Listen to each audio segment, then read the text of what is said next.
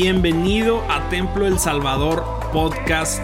En este lugar vas a poder encontrar cada uno de los mensajes que nuestros pastores Isaí Montoya y Abiud Montoya nos comparten domingo tras domingo. Sin duda alguna creemos que estamos en una temporada de Dios increíble y creemos fielmente que esto va a ser de mucha bendición para tu vida. Así que disfruta el mensaje y que Dios te bendiga.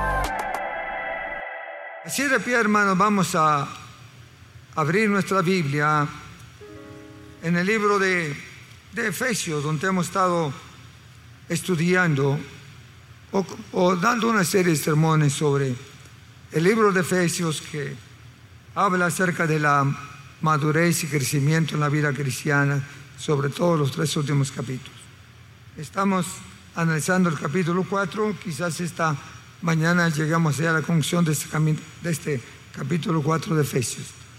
Lo que queremos, hermanos, a través de estas enseñanzas es tratar de lograr madurez en la vida de todo creyente y tratar, hermanos, de, de consolidar la fe de los creyentes y también tratando de preparar la iglesia para los días adversos que vamos a pasar sobre la tierra. Que la iglesia está bien afirmada, bien consciente, bien sólida, quiénes somos, a quién pertenecemos y si somos o no somos. Tenemos que identificar bien nuestra fe y también bien seguros de la obra de Dios en nuestro corazón. Hablamos de cuatro imperativos que debemos de seguir en nuestra vida cristiana, de la nueva vida en Cristo. El primer imperativo que es muy importante es el andar con Cristo.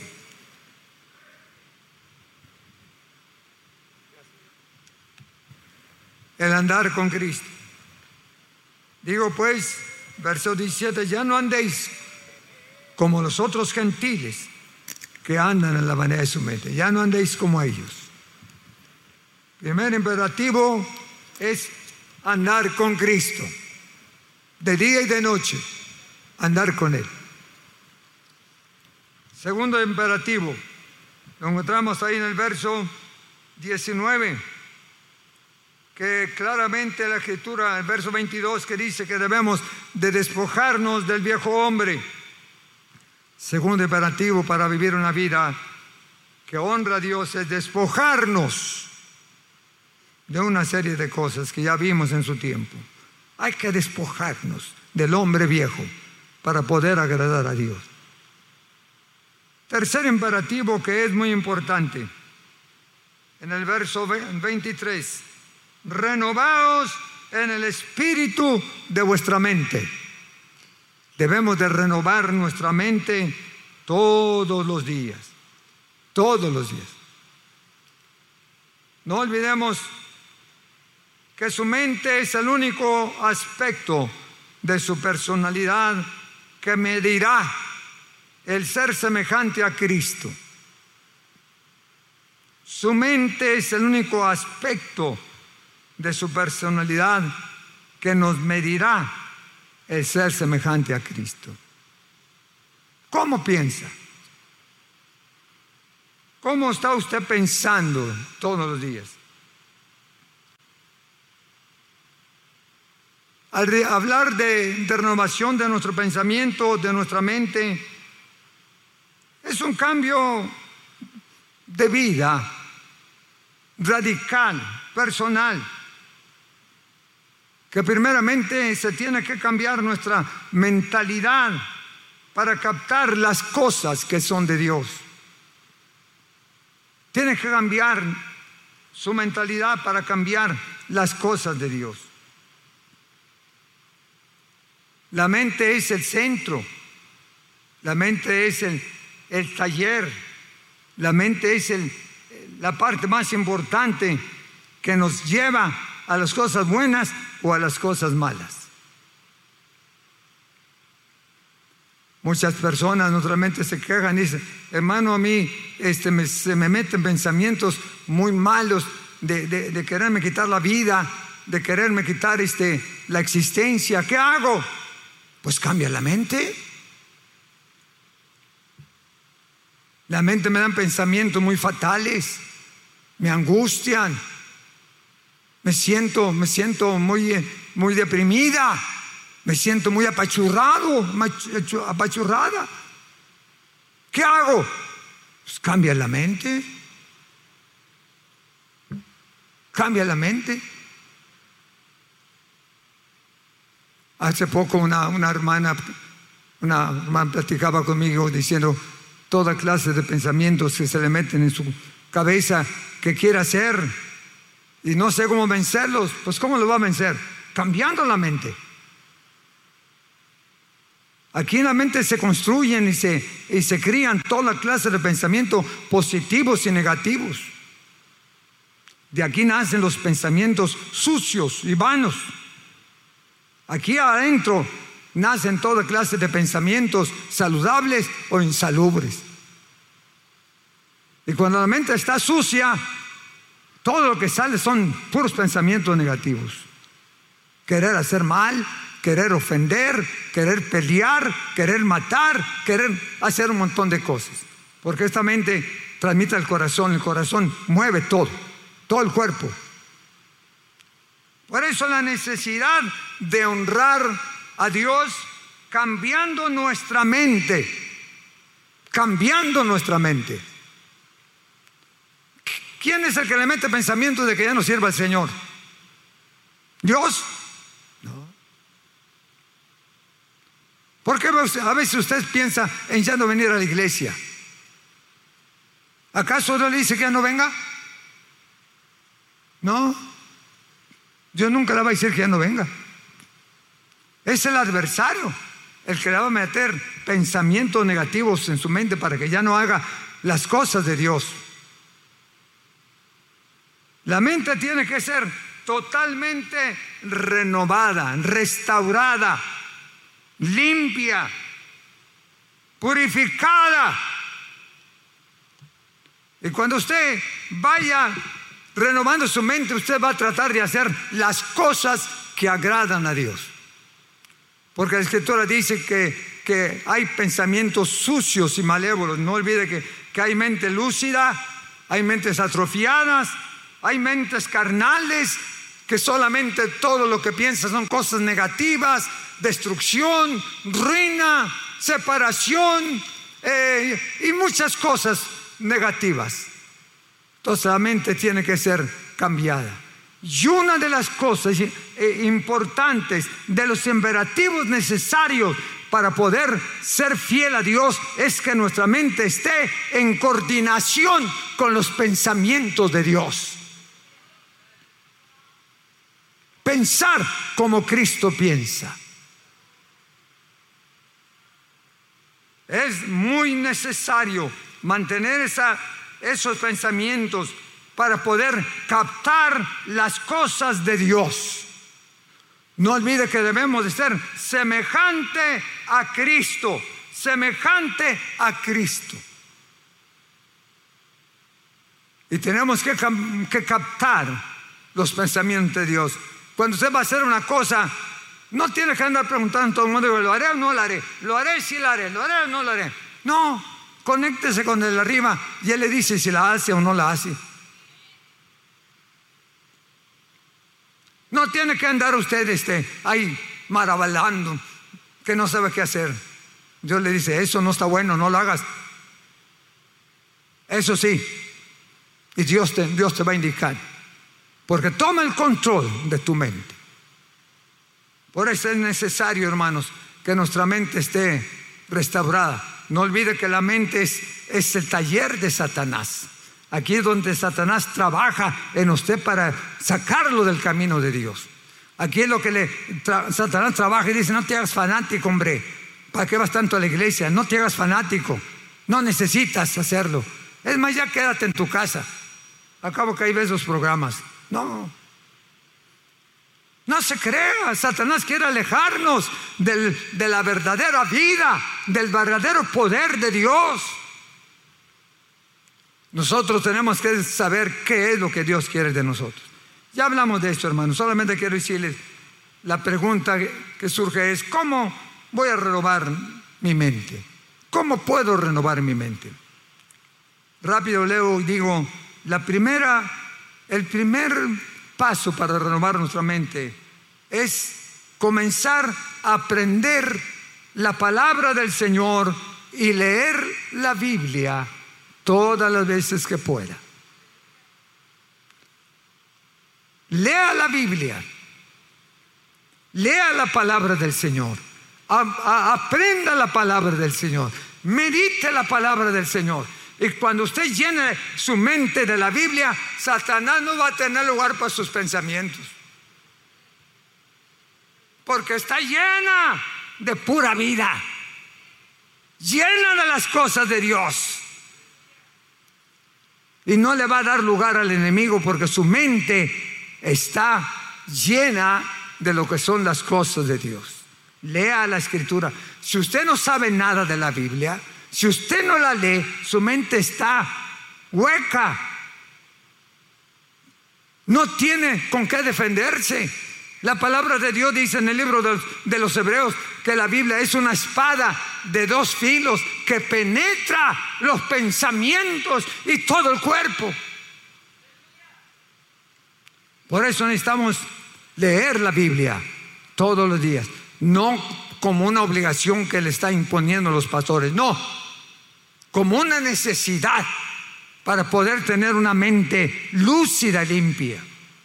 Número dos, evite que entre su mente en las cosas pecaminosas. En otras palabras, no deje entrar a su mente las cosas pecaminosas. ¿Cómo se alimenta su mente? ¿Cómo se alimenta su mente? Con lo que ven los ojos. ¿Y qué ven los ojos? De todo.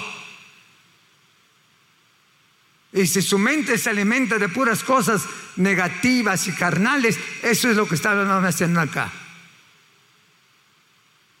Si su mente está llena, hermanos, de las cosas pecaminosas, porque en, los programas televisivos, en los medios, hay cosas buenas, pero cosas muy malas. Y ahora le, insertan allí en sus redes cosas muy negativas y que, usted, este, si no se da cuenta o le gustan, los deja al que, que va a pasar, al cabo que va a pasar. Y usted la ve hasta que se acaba. Le inyectan cosas negativas en su mente y eso es lo que se está llenando de su mente. Hay mentes llenas de, yo digo, llenas de, arañas, de, garrapatas, de, tantas cosas, porque es todo lo que ve, pura basura. Es lo que alimenta su mente, llena de homicidios, llena de adulterios, llena de fornicación, llena de ambición llena de paganismo, llena de idolatría, llena de todas esas cosas. Y eso lo está esclavizando y lo está haciendo hacer las cosas que la mente le está ordenando. Número tres, necesitamos la ayuda de Dios, la ayuda del Espíritu Santo para que Él nos ayude a vencer nuestra mente. Capítulo 8 del libro de los Romanos dice muy enfáticamente en el verso 6, pero el ocuparse de la carne es muerte, pero el ocuparse del Espíritu es vida y es paz. El Espíritu Santo nos ayuda a vencer nuestros pensamientos. El Espíritu Santo, hermanos, si toma control de nuestra mente, nos sujeta a hacer las cosas que le agradan a Dios. Por eso tenemos que decir, Espíritu Santo, controla mi mente. Espíritu Santo, protege mi mente. Espíritu Santo, quita todo pensamiento negativo y carnal. Repéndelo. Quita todo pensamiento carnal. Y tú posesiónate de mi mente. Alábele cántale, llena tu mente del Espíritu de Dios y cuando está llena del Espíritu de Dios, tú vas a ser un vencedor, un vencedor. Número cuatro, No olvides que la palabra del Señor dice que las armas del cristiano, en el capítulo 6 del libro de los Efesios, dice la escritura que hay varias armas con las que podamos vencer y una de ellas es ceñidos, ceñidos vuestros lomos con la verdad. Y luego en la cabeza dice, poned el yelmo, el yelmo de la salvación, el yelmo de la salvación. El yelmo es el que cubre la cabeza. Y ese yelmo simbólicamente cubre los pensamientos. El yelmo de la salvación cubre los pensamientos. Yo a la mañana que salgo digo, Señor, ponme el yelmo en mi cabeza para que no se me meta y no se me atraviese una ardilla. Ponme el yelmo en la cabeza. Y cuando me voy a acostar también en la noche, digo, ponme el yelmo en mi cabeza. No sea que me, se vayan a meter pensamientos. Ya ve que en la noche usted piensa un montón de mugrero. Ponme el yelmo en mi cabeza, que no se me metan, porque si no, no me van a dejar dormir. Póngase el yelmo de la salvación y proteja sus cabezas, sus pensamientos de toda cosa que pudiera dañarle. Y número cinco, manténgase siempre en humildad y temor de Dios. Mantenga su mente ocupada de las cosas que le agradan al Señor. Ocúpese de cosas buenas y las cosas malas deséchelas despójese de ellas. Llene su mente de cosas positivas, buenas obras, ayuda al necesitado, extender la mano al que la requiere. Piense, voy a servir al Señor. Piense, voy a, voy a orar cinco minutos diarios o veinte. Mantenga la mente ocupada en las cosas positivas y cuando se le atraviese un pensamiento carnal, repréndalo en el nombre del Señor. Cuando se meten pensamientos carnales y de homicidio, de venganza y de todo, repréndalos en el nombre del Señor. Esos pensamientos no le van a ayudar. Esos pensamientos los van a asumir y lo van a destruir. Limpia su mente. Debemos de tener la mente de Cristo. Proyectar la personalidad de Cristo a través de nuestros pensamientos. Yo sé qué es lo que estás pensando tú. Nada más al verte ya sé lo que estás pensando. No piense nada más en las cosas materiales. No piense nada más en las ambiciones mundanales. No piense nada más en el paseo. Piense en las cosas que le van a edificar, en las cosas que le van a levantar. Ocúpese de pensar en cosas positivas que le ayuden. Y las que no son no son positivas, deséchelas. Porque si la mente se llena de basura, usted tendrá puros pensamientos negativos, lo aparta del Señor, lo deja, lo deja a un lado para que no venga a la iglesia, le mete pensamientos que usted ya no necesita más, que ya está bien, que se va a ir con Cristo, puras mentiras. El que se va a ir con Cristo aquí debe estar. A menos que esté enfermo.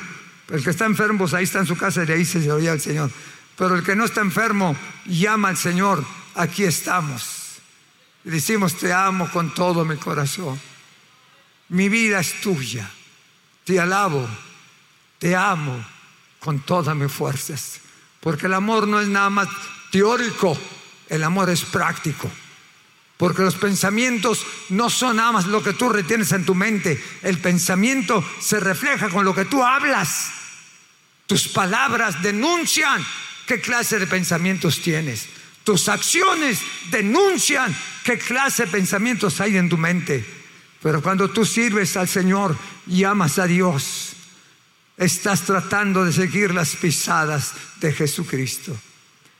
Queremos que cuando Cristo venga nos haya preparados y haciendo lo que a Él le agrada. Voy a terminar Nada más dando un pensamiento del siguiente punto. Otra de las cosas importantes en la vida de todo cristiano y que son necesarias, los imperativos de nuestra vida es vestirnos como Cristo. Capítulo 4 del libro de Efesios lo dice enfáticamente en el versículo 24, que dice, vestidos del nuevo hombre, creado según Dios en justicia y santidad de la verdad. Vestidos del hombre nuevo. Cuando usted vino a Cristo, vino con ropas sucias, andrajoso algunas veces, pobre, algunos hasta eran por dioseros. Cuando usted vino a Cristo, vino con sus vestidos manchados de pecado, de maldad. Dios lo recibió tal y como era, como al hijo pródigo. El padre lo abrazó y dijo, quítate esas vestiduras de por diosero. Quítala. Y dio la orden a los criados, quítenle esas vestiduras a mi hijo y pónganle vestidos nuevos. Póngale vestiduras de altura. Póngale el vestido porque este mi hijo muerto era, pero ha revivido y aquí está para tener fiesta con nosotros porque ya lo hemos alcanzado y recuperado y le quitaron sus ropas viejas y las quemaron y ellos hicieron fiesta con vestiduras nuevas. Cuando uno viene a Cristo, viene con vestiduras andrajosas de pecado, de maldad, pero cuando venimos a los pies de Jesucristo, el Señor dice, esas vestiduras manchadas y sucias ya no te corresponden a ti. Arrójalas, quítalas de ti. El vestir de tu vida identifica tu personalidad. El vestir de tu vida proyecta lo que tú eres.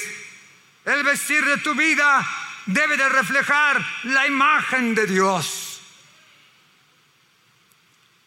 Hay mucha diferencia en uno que, que sabe vestirse y otro que no sabe vestirse. En la vida cristiana nosotros ya no podemos vestir los harapos. Ahora debemos de tener la vestidura de Cristo. La vestidura de Cristo proyectar la imagen de Dios en nuestras vidas, proyectar la imagen de Dios, porque nuestra vestidura representa lo que yo soy. La vestidura no tan solamente es interna, sino también externa. Algunos piensan que el cabo que Dios no mira lo externo, sino lo, lo interno, pero no es así. Está mal el concepto. Lo interno proyecta lo externo. El vestir no es tan solamente, no es tan solamente darse golpes de pecho y declarar que somos santos. No. Eso no es vestir. Cuando tú estés vestido interiormente de la vestidura de Cristo, internamente, Tú vas a proyectar las vestiduras externas conforme al Dios a que tú sirves. El vestido, el vestido externo de nuestra vida cristiana es un símbolo de la nueva vida en Cristo Jesús, nuestro Señor. Capítulo 6 del libro, del libro de, de, Colosenses repite esta grande verdad cuando habla acerca del vestirnos Verso 10 dice, revestidos del nuevo hombre, el cual conforma la imagen del que lo crió, se va renovando hasta el conocimiento pleno. Y en el verso 12 de Colosenses 3 dice, vestidos pues como escogidos de Dios. Vestidos pues como escogidos de Dios. ¿Cómo se debe de vestir el escogido? Con las vestiduras limpias, santas. Mire lo que dice. Vestidos como escogidos de Dios. ¿Cómo? Santos, amados, de entrañable misericordia, de benignidad, de humildad, de macendumbre, de paciencia, soportándonos unos a otros, perdonándonos unos a otros. Si alguno tuviera queja contra otro, de la manera que Cristo os perdonó, así también hacerlo con ella. La vestidura proyecta lo que hay adentro. La gente detecta lo que tú eres, nada más con la forma como te vistes. Alguien me pregunta, a mí muy seguido, oiga pastor, ¿y usted por qué siempre anda de traje? ¿Por qué anda tan elegante siempre? Digo, pues hay varias razones. Primero, porque fue legado que me dejaron mis ancestros. Así se vestían los pastores en mi tiempo y los siervos del Señor todavía. Y me dejaron ese legado y a mí me gustó mucho. Y cuando comencé a leer la escritura dije, pues así debo de vestirme porque soy, eh, soy un servidor del Señor. Y en segundo lugar, me visto así porque soy pastor y represento a Cristo. Y yo no creo que, que el representante de Cristo esté todo mal vestido. El representante de Cristo tiene que tener las vestiduras de un cristiano, de un cristiano. Y hermanos míos, la vestidura lo identifica en la calle lo identifica en el trabajo y lo identifica en todas partes. Yo muchas veces testifico de Cristo sin hablar con la boca, sin hablar. Mucha gente se ha acercado para que oro por ella sin saber quién soy. Es por la forma de vestir. La vestidura representa la personalidad de lo que somos, en quién creemos y a quién servimos. Yo no puedo mantener los harapos de mi vida pasada. Yo no puedo mantener los desechos de la vida pasada.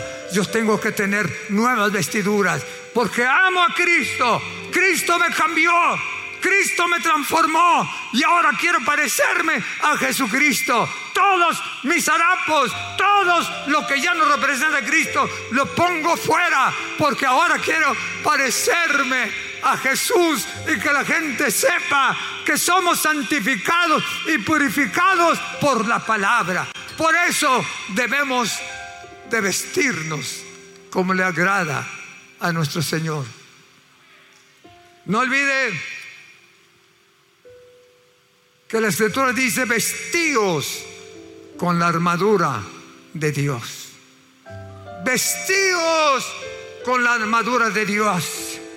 Y le da allí seis elementos importantes en la vestidura que debemos de tener. Hermanos, ¿cómo se viste la reina Elizabeth de Inglaterra? Qué elegante mujer, ¿verdad? ¿Y cómo se vería si se vistiera con harapos? ¿Se vería bien? ¿Usted sabría que, es, es, la reina si se vistiera harapos?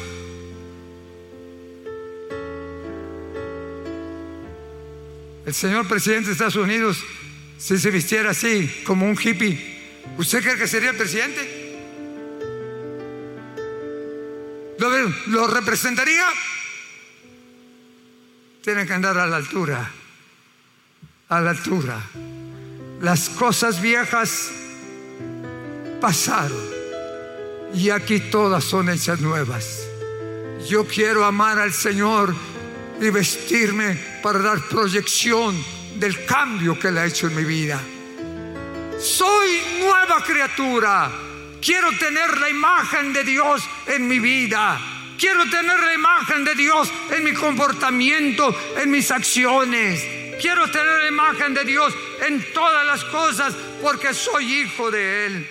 Vestidos, dice la escritura, de santidad, de pureza, vestidos con la verdad, como dice Efesios capítulo 4, vestidos de amor de Cristo, vestidos de santidad y pureza de nuestra vida, vestidos de buen testimonio, vestidos de la vida de Cristo, que hasta por los poros de su cuerpo exhale la vida de Jesucristo. Yo amo, yo sirvo, yo tengo que vestirme como un hijo de Dios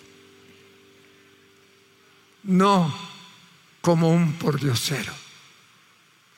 El imperativo es vestidos, vestidos, como dice Efesios, vestidos, muy claro, como escogidos de Dios, vestidos como escogidos de Dios, como santos de entrañable misericordia de benignidad, de humildad, de macendumbre, de paciencia y de otras cosas más allí. Sea el nombre de Cristo glorificado. Vamos a parecernos al Padre y al Hijo y al Espíritu Santo. Véase en el espejo cuando sale de su casa. Dice, me parezco, me parezco a mi Padre. Me parezco a Jesucristo. Dios dice en su imperativo, vestidos de las vestiduras de Dios, vestidos como hijos amados. Muchas gracias por quedarte hasta aquí con nosotros. Recuerda que también puedes encontrarnos en A Corazón Abierto podcast, en donde encontrarás charlas con nuestros pastores, con miembros del staff y con muchas personas más. Así que nos vemos la próxima semana. Muchas gracias y hasta luego.